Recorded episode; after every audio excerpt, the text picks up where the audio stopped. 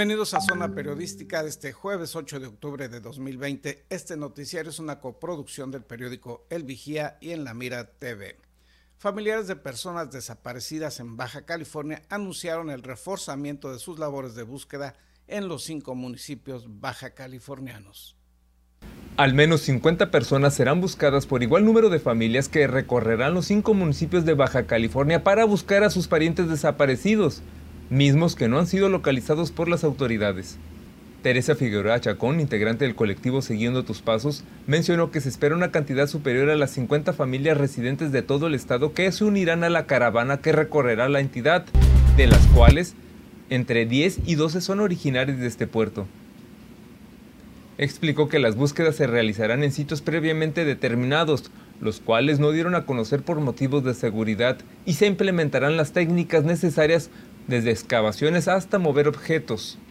Adriana Jan Manuel, integrante del colectivo, informó que el registro más reciente de una persona desaparecida fue en el año de 2019, con la integración de una familia al colectivo de búsqueda. El caso más reciente, digamos, de una familia que se incorporó de lleno a las labores de búsqueda es de enero del 2019. Sin embargo, sí hemos tenido eh, las peticiones de ayuda, de apoyo de otras familias que se han acercado, que han tocado la puerta, pero que por diferentes circunstancias y por la misma situación que se vive cuando se tiene un caso de desaparición, pues no se suman de lleno, ¿no? Las organizadoras precisaron que la caravana estará integrada por familias que forman parte de los colectivos Siguiendo tus pasos de Ensenada, Una Nación Buscándote de Tijuana, Madres Unidas y Fuertes de Mexicali, Carlos Luna Rosarito de Rosarito y Tecate. También familias del colectivo binacional Armadillo de Baja California y California, Estados Unidos, y del reciente formado Unidos Todos por Nuestros Desaparecidos de San Quintín. Las organizadoras también aclararon que la caravana no recibe subsidio de ninguna entidad de gobierno y se sostiene de los donativos de las personas. No tenemos financiamiento, eh, sí estamos solicitando apoyo, de hecho tenemos una, una tarjeta para donativos, pueden ser en especie, puede ser económico y, pues con medios propios. ¿Y en especie? Eh, pues quizás alimentos no perecederos, herramientas como palas, picos, guantes, eh, todo lo necesario para una búsqueda en campo. Pueden ser bebidas hidratantes, las personas interesadas en ayudar al colectivo de familias que buscan personas desaparecidas pueden llevar sus donativos a las oficinas locales de cada municipio de la Comisión Estatal de los Derechos Humanos, que apoyará a la caravana. Para la Mira TV, César Córdoba. Ante la amenaza de ser sancionados penal y económicamente, finalmente funcionarios de la Comisión Estatal de Servicios Públicos acataron la orden de un juez federal para reconectar el agua y drenaje a un usuario al que pretendían hacerle cobros indebidos. Nueve días después de lo ordenado por un juez de distrito, la Comisión Estatal de Servicios Públicos de Ensenada, la CESPE, realizó la reconexión del abasto de agua y quitó los sellos de clausura aplicados a las tomas de descargas de una empresa acusada de presuntos adeudos a la paraestatal. La orden del juez fue notificada a la CESPE desde el 28 de septiembre y establecía que la reconexión de los servicios suspendidos debería ser inmediata, término que los funcionarios de la comisión no atendieron sino hasta el 6 de octubre. Estamos la verdad muy contentos, la actitud de, del director, subdirector, el, eh, el, encargado del departamento comercial de, de CESPE, este, nos recibieron, nos, atendieron favorablemente y el día de hoy ya hicieron la reconexión del agua. Entonces, en este caso en particular, creo que se logró el objetivo que se buscaba y pues la verdad que el cliente está muy satisfecho. De acuerdo a lo informado por el representante jurídico de la empresa, Roberto Jaime Córdoba, ante el desacato y desobediencia al magistrado, se inició un proceso para que los funcionarios responsables pudieran ser sancionados tanto penal como económicamente por desacatar la instrucción del juzgador. El abogado explicó que su cliente se inconformó porque si bien tiene una deuda pendiente con la CESPE, cuando llegó a tratar de abonar parte de una deuda de 45 mil pesos, le informaron que en realidad debía 230 mil, ellos sin entregarle la documentación técnica ni legal que fundamentara y sustentara el nuevo cobro. Es una resolución muy paradigmática porque anticipa lo que la sentencia definitiva hubiera logrado. ¿Y por qué lo anticipa? Porque hay una teoría que establece que cuando un acto no tiene ni sombra de legalidad, tiene la posibilidad de adelantarse ese efecto. Así es, entonces por eso estamos muy contentos porque sirvió como la medida cautelar que se necesita para este tipo de asuntos. Al negarse a pagar en sus términos, se le suspendieron los servicios de suministro de agua y le clausuraron las descargas de aguas residuales. Ante ello se solicitó el recurso de amparo, el cual está pendiente por resolverse en el fondo, pero hubo una instrucción del juez de reconectar los servicios a la compañía porque la suspensión de labores, en tanto se aclara la legalidad o ilegalidad del sorpresivo cobro, ha dejado sin trabajar un alto número de personas que así ven afectado su derecho al trabajo y a vivir de una manera honesta y decorosa. Sin embargo, sin una explicación pública legal del por qué no se atendió esa orden inmediatamente, señaló el abogado, ayer se realizó la reconexión de los dos servicios suspendidos. Informó para la Mira TV Gerardo Sánchez García. La mañana de ayer se colocaron las banderas rojinegras en el periódico El Mexicano, suspensión de labores que afecta al medio impreso más antiguo de la entidad y a 187 trabajadores de Tijuana, Mexicali y Ensenada. En demanda del pago de 50 semanas de salarios y otras prestaciones laborales no cubiertas, trabajadores sindicalizados del periódico El Mexicano estallaron ayer una huelga en los talleres y oficinas de ese diario en Tijuana, Ensenada y Mexicali. El emplazamiento estalló a las 8 de la mañana y fue realizado por los integrantes del Sindicato Industrial de Trabajadores de las Artes Gráficas y Embalajes Similares y Conexos de la República Mexicana. En Tijuana, oficina central del rotativo, la colocación de las banderas rojinegras fue encabezada por Eligio Valencia Roque, secretario general de ese sindicato y padre de los administradores actuales de ese periódico, Eligio Lilian y Corina Valencia Alonso. En la Plaza de Ensenada el número de personas que laboran en dicho rotativo son 14, la mayoría de ellos presentes cuando ocurrió el estallamiento de huelga. Los sindicalizados del CITAC agregan que la huelga se ha levantado por tiempo indefinido y que buscarán obtener una respuesta a sus demandas, como ha sido el mismo incumplimiento a sus contratos colectivos de trabajo y otras irregularidades patronales, por lo que esperan que las autoridades laborales en la materia sostengan una intervención para obtener una pronta solución a este conflicto laboral. Los huelguistas acusaron a los actuales administradores del mexicano de malos manejos y de haber llevado a lo largo de varios años a esta crítica situación al diario y afirmaron que se mantendrán en huelga hasta que no se les garantice la atención a sus demandas principales. Este periódico fue fundado el 22 de octubre de 1959 y es el más antiguo de los medios impresos de la entidad. Informó para la Mira TV Gerardo Sánchez García. En más sobre este tema, el secretario de Trabajo y Previsión Social, Sergio Moctezuma Martínez López, informó que por indicaciones del gobernador Jaime Bonilla Valdés, personal de la Dirección de Inspección de Trabajo y la Junta Local de Conciliación y Arbitraje brindaron apoyo al personal en huelga, en esta huelga declarada el día de ayer por el Sindicato Industrial de Trabajadores de Artes Gráficas y Embalajes Similares y Conexos de la República Mexicana, sindicato afiliado a la Confederación de Trabajadores de México, emplazamiento hecho contra el editorial Quino y Corporativo de Servicios Administrativos.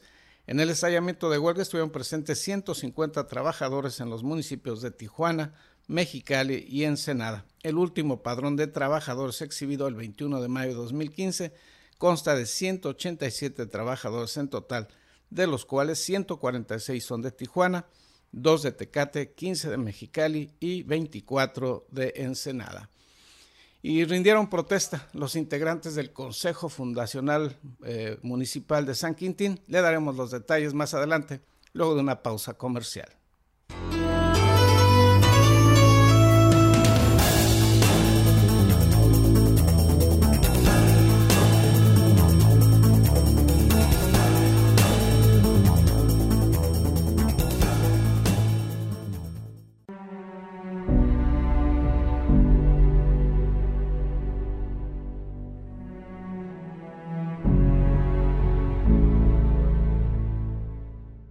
Tuvieron que pasar más de 30 años para que el cuerpo de bomberos tuviera a su disposición vehículos de último modelo.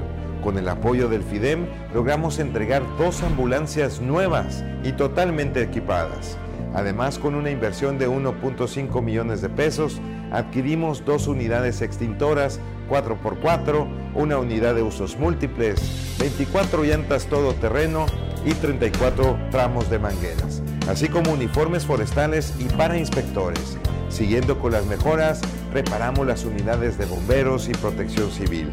Para Ensenada, los bomberos son héroes sin capa, a quienes seguiremos apoyando.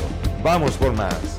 Por Baja California y por Ensenada, en este vigésimo tercer ayuntamiento, estamos cumpliendo.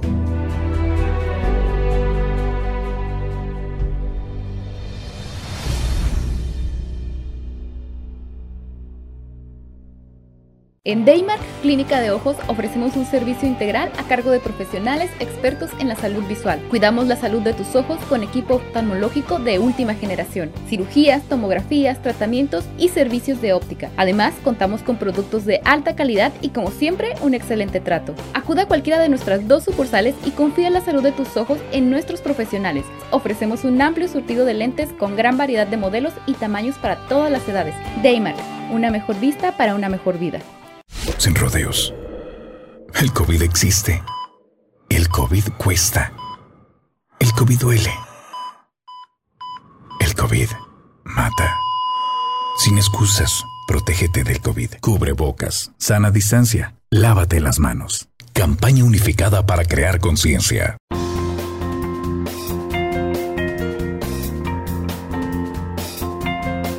Usa cubrebocas. Puede salvar tu vida la de tu familia y la de todos. Indispensable para salir y sana distancia. Por tu salud, no te lo quites. Salva vidas. Póntelo. Somos periodistas y lo traemos bien puesto. Por tu seguridad y la de todos, usa el cubrebocas siempre.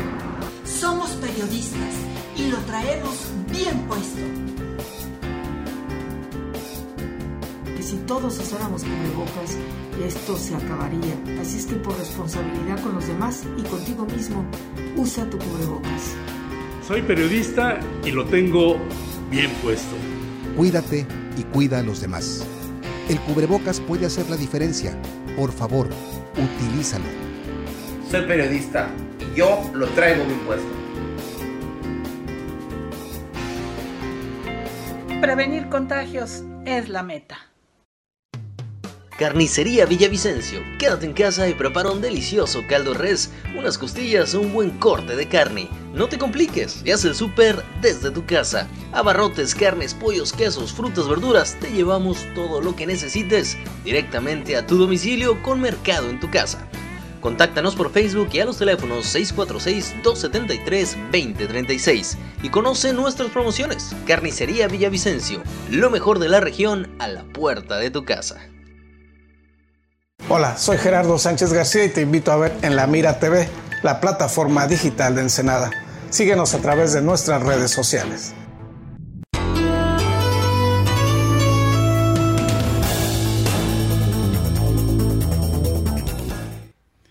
Hoy nos acompaña aquí en el estudio de Zona Periodística Álvaro Muñoz Estrada, quien es tesorero del Fideicomiso Ensenada y también director de almacenamiento de energía Costa Azul. El día de ayer se anuncia la reparación, la remoción del puente peatonal del Set del Mar, un puente que verdad no, necesita, le urge estos trabajos de reparación y remozamiento y se va a dar a través de este fideicomiso Ensenada. Como tesorero, ¿qué es el fideicomiso Ensenada y por qué en las últimas fechas hemos sabido más, se ha visto más una participación más activa de estos fondos, de estos recursos. Buenos días. Buenos días, Gerardo. Gracias por la oportunidad y buenos días a la audiencia. Sí, definitivamente el fideicomiso de Ensenada es un instrumento que Energía Costa Azul dio a la comunidad de ensenadense precisamente para desarrollar obras o para mejorar la calidad de vida del, del ensenadense. En particular, en esta ocasión, pues está sirviendo para salvar vidas de los ensenadenses.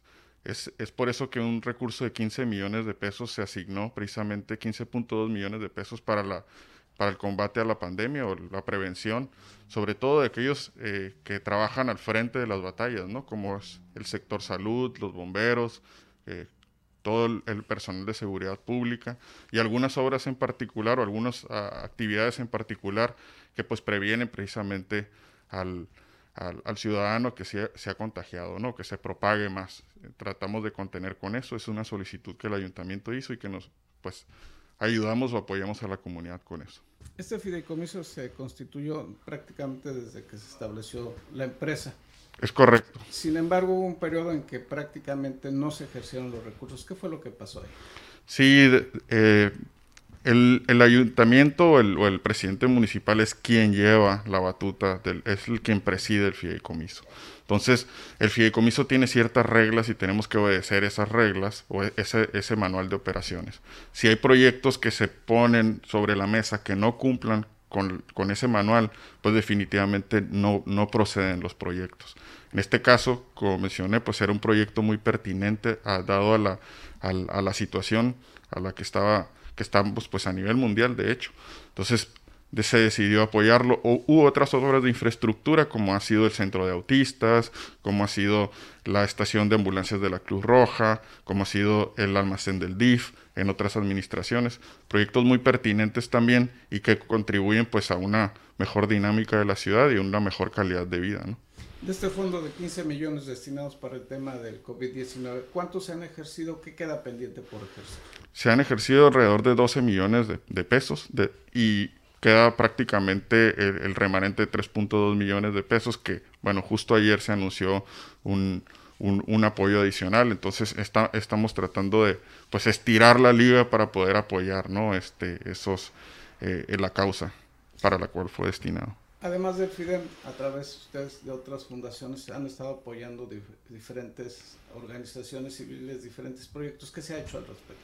Sí, definitivamente es bien importante mencionar que la, organización tiene tres instrumentos, prácticamente pues el fideicomiso aquí exclusivo en Ensenada, está también eh, Fundación Genova que prácticamente ha apoyado al asilo de ancianos con este, la, la parte del alumbrado eh, y unos paneles solares, eh, mejora el alumbrado paneles solares, también becas, becas a la Fundación Alas, becas a los jóvenes del CETIS, a través de la Fundación, un laboratorio de, de energías renovables también para CETIS a través de la Fundación Genova y pues por supuesto con recursos propios de la organización, es parte de su presupuesto operacional, pues tiene también una partida que esa permea también hacia la comunidad y en algunas labores, ¿no?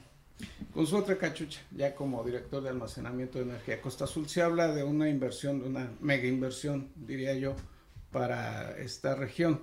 ¿Qué avances hay al respecto en este tema de, de darle una reconversión a la planta que tienen para hacer procesos de licuefacción, hasta donde tengo entendido?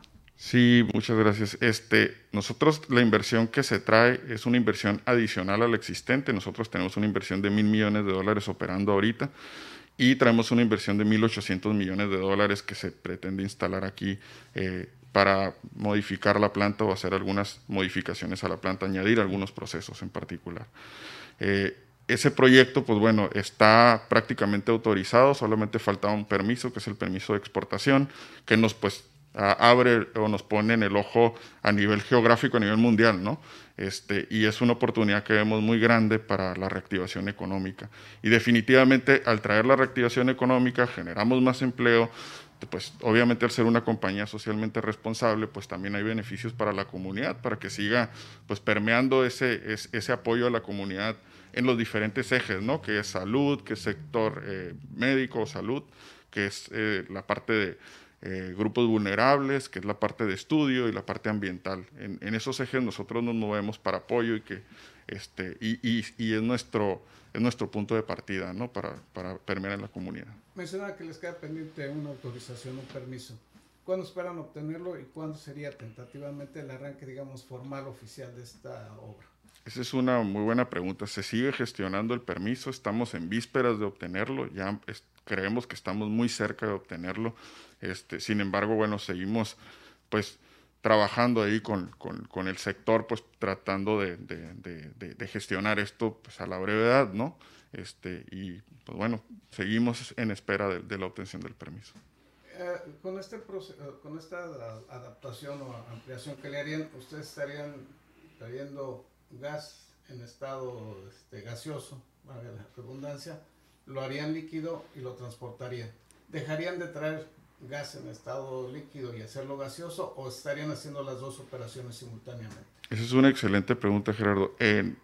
Los contratos existentes continúan, es decir, seguimos trayendo nosotros barcos en gas, natural licuado porque tenemos contratos que cumplir.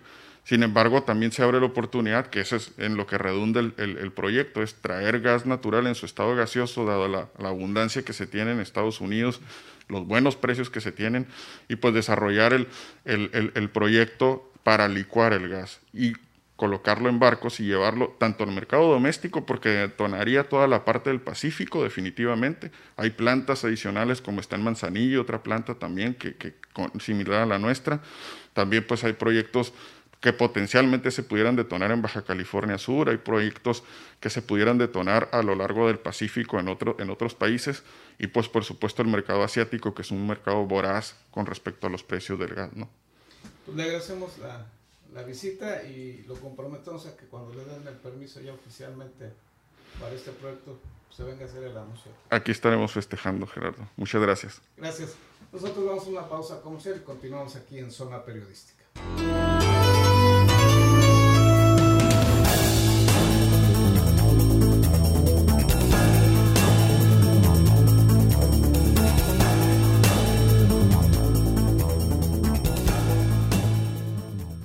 En Daymark Clínica de Ojos ofrecemos un servicio integral a cargo de profesionales expertos en la salud visual. Cuidamos la salud de tus ojos con equipo oftalmológico de última generación, cirugías, tomografías, tratamientos y servicios de óptica. Además, contamos con productos de alta calidad y como siempre, un excelente trato. Acuda a cualquiera de nuestras dos sucursales y confía en la salud de tus ojos en nuestros profesionales. Ofrecemos un amplio surtido de lentes con gran variedad de modelos y tamaños para todas las edades. Daymark, una mejor vista para una mejor vida.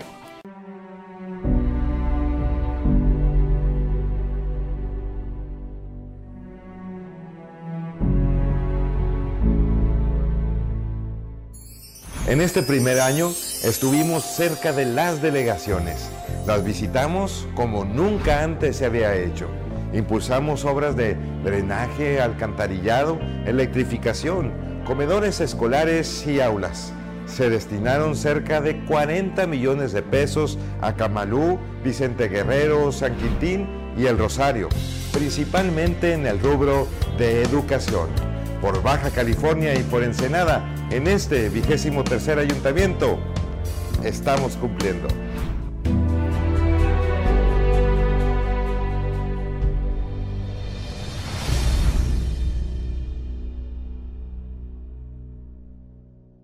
Sin rodeos. El COVID existe. El COVID cuesta. El COVID duele. El COVID mata. Sin excusas, protégete del COVID. Cubre bocas, sana distancia, lávate las manos. Campaña unificada para crear conciencia.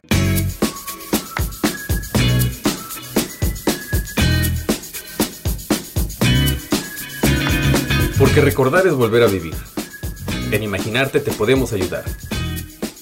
No dejes que tus memorias se pierdan y deja que trasciendan en el tiempo. Ofrecemos el servicio de transfer de audio y video de distintos formatos a archivos digitales. Búscanos en Facebook o llámanos. Atesora tus mejores recuerdos en imaginarte. Carnicería Villavicencio. Quédate en casa y prepara un delicioso caldo res, unas costillas o un buen corte de carne. No te compliques, y haz el súper desde tu casa. Abarrotes, carnes, pollos, quesos, frutas, verduras, te llevamos todo lo que necesites directamente a tu domicilio con mercado en tu casa. Contáctanos por Facebook y a los teléfonos 646-273-2036 y conoce nuestras promociones. Carnicería Villavicencio, lo mejor de la región a la puerta de tu casa.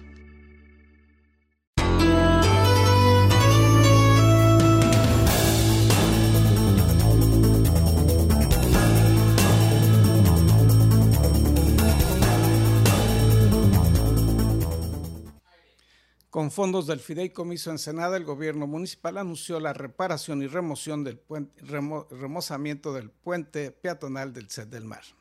Con una inversión de 2.2 millones de pesos aportados por el Fideicomiso Ensenada, será reparado y remozado el puente peatonal ubicado en el kilómetro 6.5 de la carretera Tijuana-Ensenada, frente al Centro de Estudios Tecnológicos del Mar.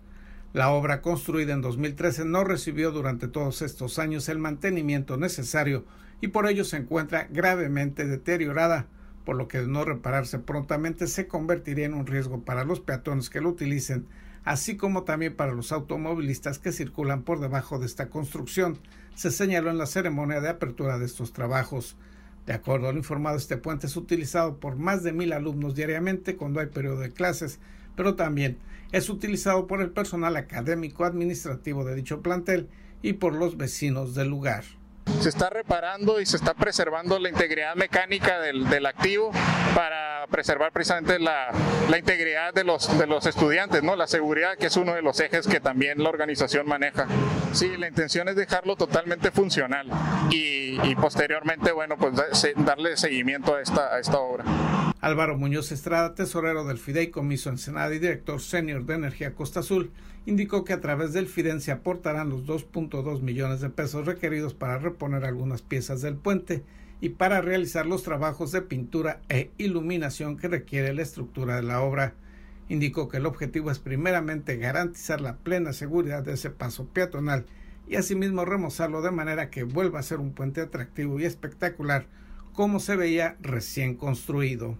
Vale la pena porque son tres ejes de los cuales Energía Costa Azul y Enova también prácticamente pues los vive, ¿no? Que es la seguridad, la seguridad de todos los que van a utilizar ese activo.